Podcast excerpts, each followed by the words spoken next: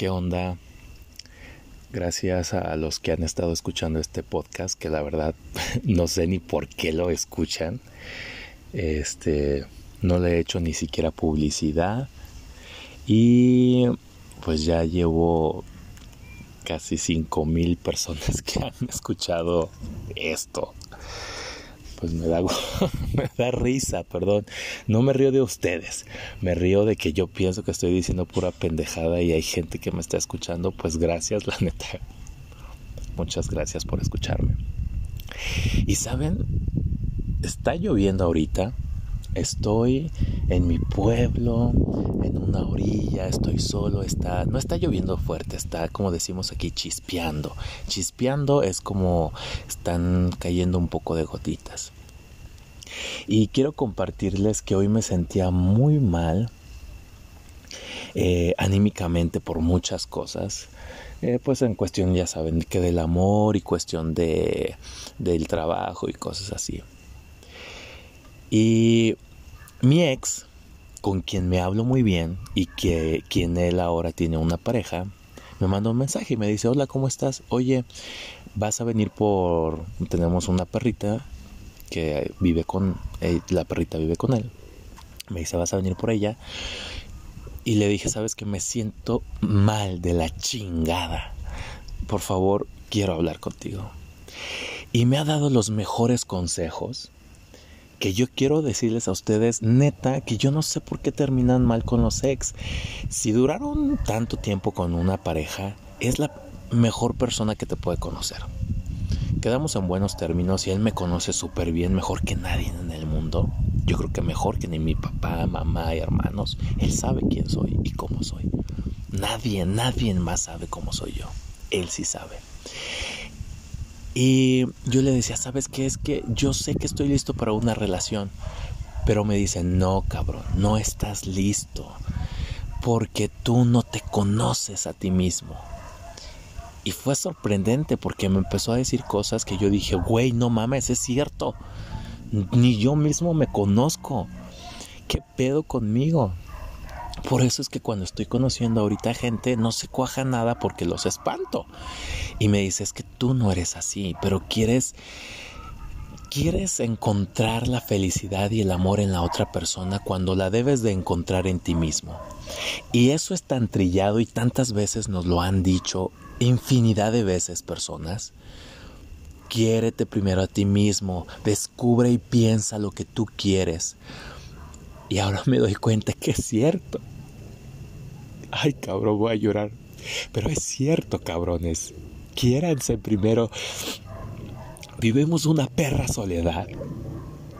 Y es una puta soledad porque luego entre que la mamá no acepta que eres gay, entre que los primos te como que sí, como que no, no siempre y no es mi caso, pues, pero hay una puta soledad que traemos y que queremos que la otra persona que llega a nuestras vidas sea quien te sane esa soledad. Pero no, cabrones, ustedes mismos tienen, tienen que sanar primero. Vayan a terapia. En mi caso, pues voy a terapia y platico con mi ex.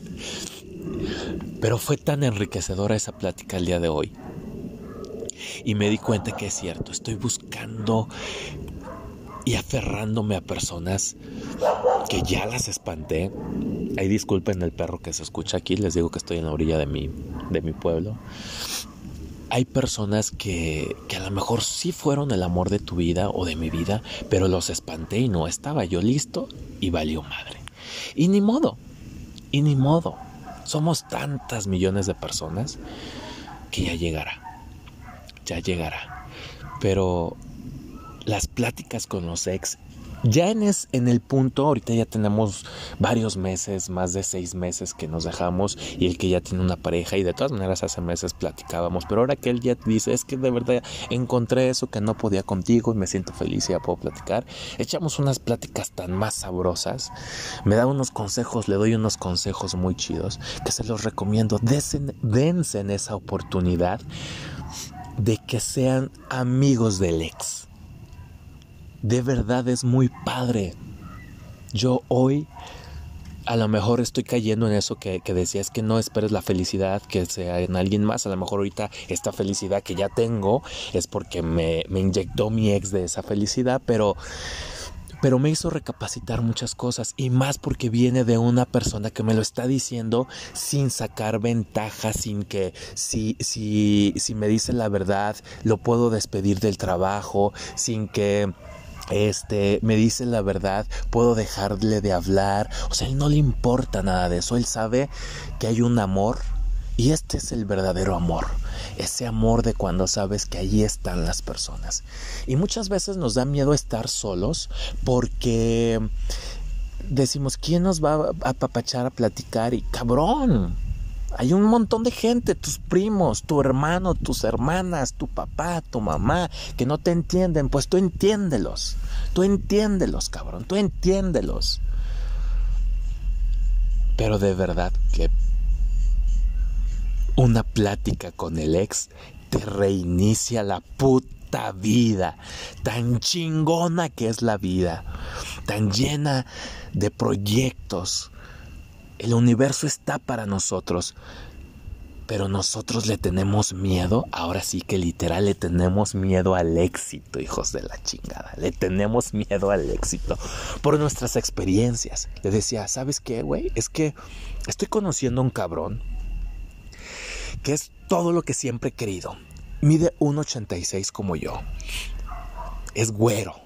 No, digo, me atraen más la gente morena, pero siempre me he querido dar la oportunidad de conocer a alguien de tez blanca.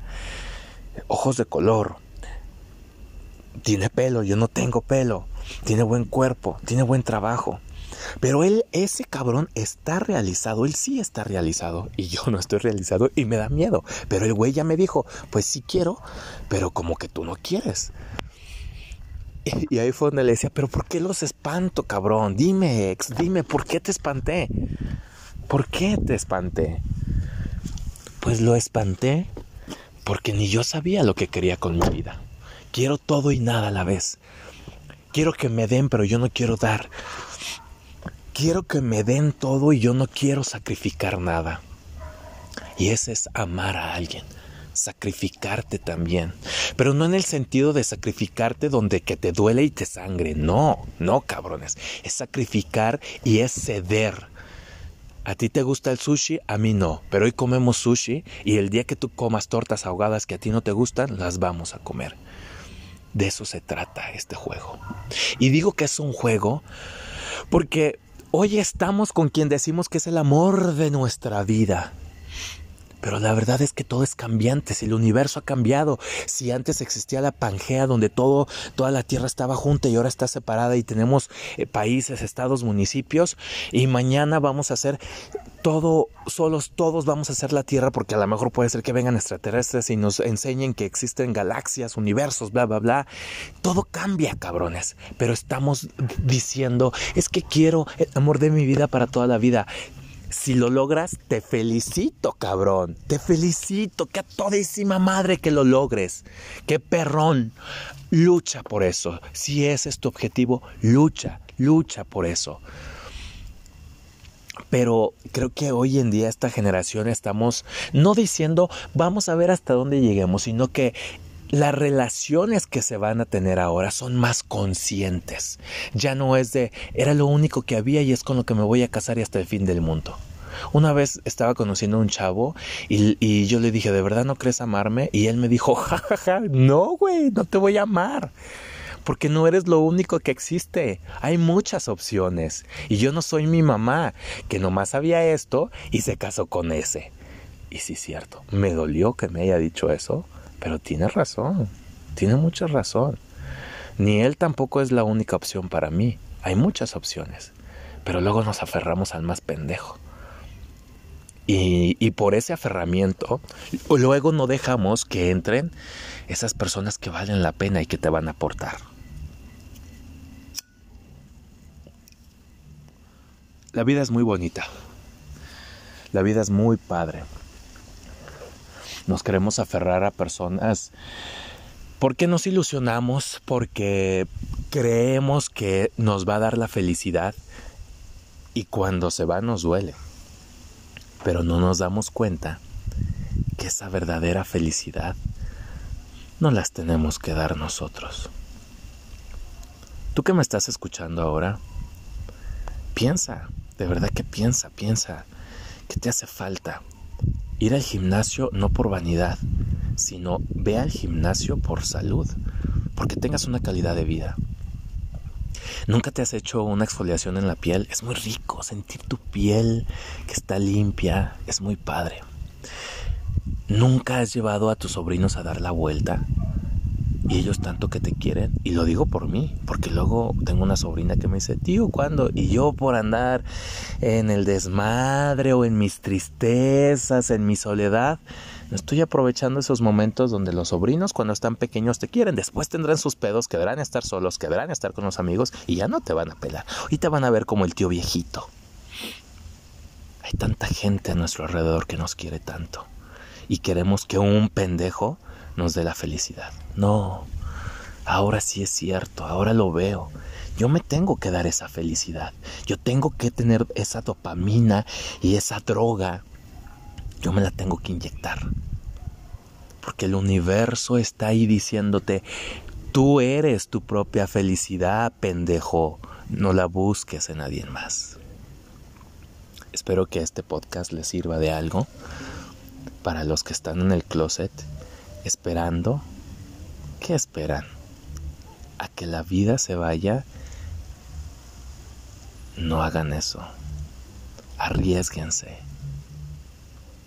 Arriesgarse es lo mejor que puede haber.